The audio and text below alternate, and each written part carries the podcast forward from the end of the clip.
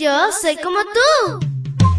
Pequeña para grandes cosas y grande para cosas menores. Te cuento que llegaste al lugar perfecto. La devoción matutina para menores. Una reflexión que se ajusta a tu edad, que te queda bien, ni muy grande ni muy chica. Adelante y bienvenido a nuestro mundo. Hola, hola mi príncipe y princesa de Jesús. Es súper genial iniciar contigo este hermoso sábado. Disfrútalo, sobre todo en la compañía de nuestro amado Dios. Te saluda tu amiga Linda. Y el versículo dice así así como una se aprieta el cinturón alrededor de la cintura, así tuve a todo el pueblo de Israel y a todo el pueblo de Judá muy unidos a mí para que fueran mi pueblo y dieran a conocer mi nombre y fueran mi honor y mi gloria. Pero no me obedecieron. Yo el Señor lo afirmo. Jeremías 13, 11. Y la historia se titula El cinto. Con el propósito de reforzar el mensaje, el profeta no se limitó a las palabras, sino que representó lo que Dios le transmitió. El ideal divino para Israel era que fuera como un cinto.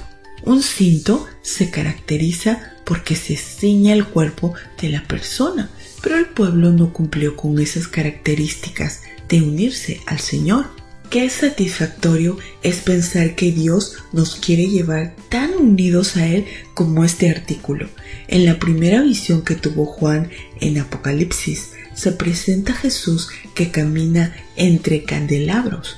Cada uno representa una iglesia. Entonces lo vemos vestido así. En medio de las siete candelabros vi a alguien que parecía ser un hijo de hombre vestido con una ropa que le llegaba hasta los pies y con un cinturón de oro a la altura del pecho. Nosotros somos el cinto, no cualquiera, sino uno de oro.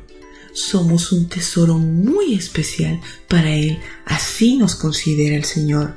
Retomando la ilustración, Dios le indicó al profeta que colocara el cinto en la grieta de una roca con el propósito de que se echara a perder.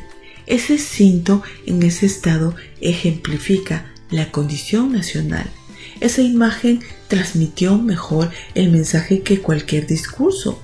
Lo más decepcionante para el Señor es que cuando Judá pasó por aprietos, no se ciñeron a él en busca de ayuda, recurrieron a las naciones vecinas egipcio y asiria, además de sus dioses. Conforme buscaban ayuda humana, aprendían de su idolatría, la cual imitaron.